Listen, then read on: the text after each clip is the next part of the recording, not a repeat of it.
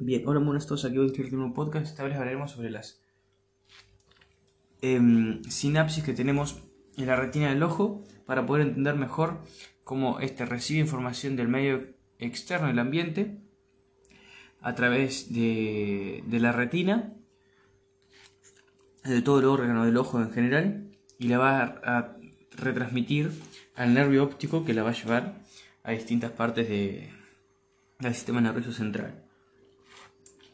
Cuestión. Vamos a hablar un poco sobre las células eh, que tenemos acá en la retina específicamente, que son las que tienen esta función más bien neuronal. Eh, y nada más. Después de último hablaremos un poco sobre la descripción histológica de anatómica del ojo no tan funcional. Porque funcional es enorme también. Y esto es recién un, menos de un décimo. Bueno, arrancamos con las células horizontales. Em, bien, son células que tienen las dendritas en disposición horizontal en la parte, en la capa externa nuclear de la retina del ojo. Estas van a ser sinapsis con em, los segmentos internos de los conos y que van a sacar una evaginación que va a tener dos o tres sinapsis más o menos con eh, las dendritas estas. Entonces vamos a tener esa sinapsis. Luego el axón de estas mismas células horizontales que tienen la disposición de las dendritas horizontales que hacen sinapsis con los segmentos internos de los conos van a hacer sinapsis con las esférulas de los bastones, que son también los segmentos internos de los, de los bastones. Em, nada más que tienen distintos nombres, son en realidad los pedículos de cada uno de estas, estos fotorreceptores, bastones y conos, pero eh, que se encuentran en los segmentos internos. Entonces, para simplificar, decimos segmentos internos. Entonces, las dendritas que se disponen en disposición horizontal, dándole el nombre a esta célula horizontal, van a hacer sinapsis con los segmentos internos de los conos. Y los axones van a hacer con, sinapsis con los segmentos internos de los bastones. Em, y no mucho más. Van a pasar ¿sí? un neurotransmisor en la sinapsis que se llama eh, GAPA, ácido gamma amino butírico. Bien, siguiendo nos encontramos con las células bipolares que van a tener dos polos, uno que va a ser sinapsis eh, en la capa nuclear externa, em, con los fotorreceptores, estos conos y bastones.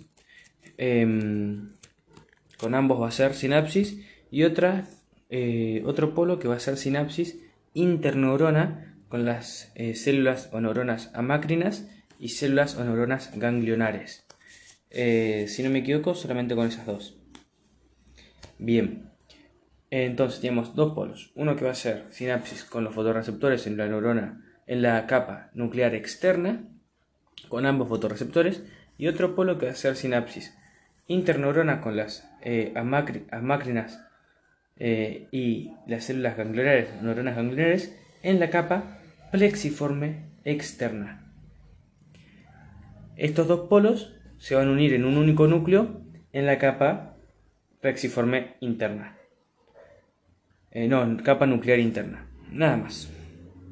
Bien, las máquinas no poseen axón, sino que poseen las dendritas mismas, que van a salir de la capa nuclear em, externa, no, capa nuclear interna, igual que las bipolares, se encuentra el núcleo en la capa nuclear interna, y va a proyectar estas dendritas, ni más ni menos que solamente a la plexiforme eh, interna, o capa ganglionar, y acá va a ser sinapsis interneuronal.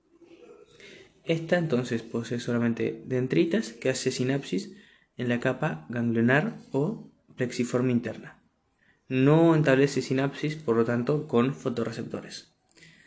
Remarcamos el nombre de estas neuronas o células que son las amácrinas. Y nos quedan solamente eh, las ganglionares. Bien, me equivoco. No, quedan también las células de Müller. Pero bueno, yendo con las ganglionares, estas van a ser la referencia del órgano del ojo. Es decir, toda la información que se va captando por el ojo, de alguna forma u otra va a llegar a ganglionares.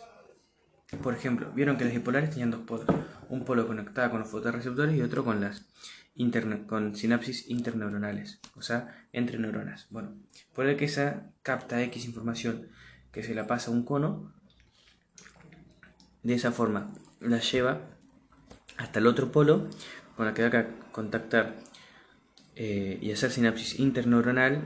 Una de estas sinapsis es con una célula ganglionar y esta célula ganglionar lo que va a hacer es recibir esa información entonces del cono a través de la célula bipolar y llevarla al nervio óptico. Que el nervio óptico la va a llevar al ni más ni menos que al tálamo. De esa forma la información del medio ambiente llega al ojo y del ojo al nervio óptico y el nervio óptico al cerebro. Esa es la función general de las células ganglionares. Y así también lo hace con las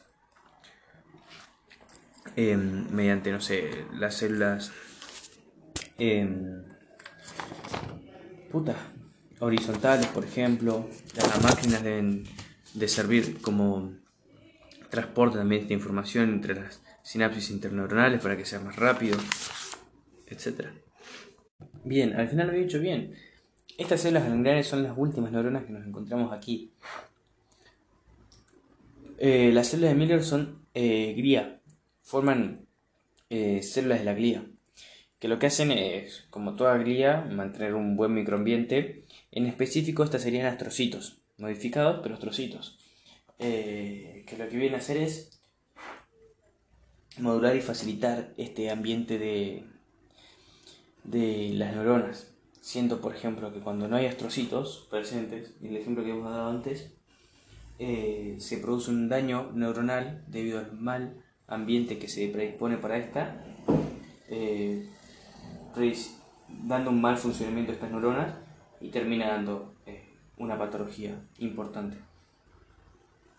Em, para describir un poco esta célula, apenitas, eh, tiene cromatina laxa, núcleo redondo y de las células de la glía las de mayor tamaño, pero obviamente no se asemeja al tamaño de las células de, eh, neuronales. Bueno, esto ha sido todo, ni más ni menos. Creo que fue bastante claro. Nos vemos luego.